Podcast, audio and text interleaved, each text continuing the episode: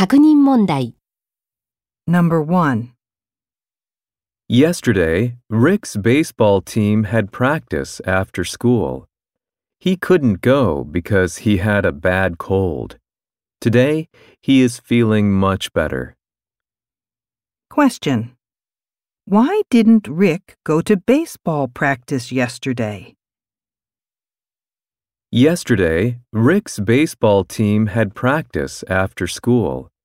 He couldn't go because he had a bad cold. Today, he is feeling much better. Question. Why didn't Rick go to baseball practice yesterday?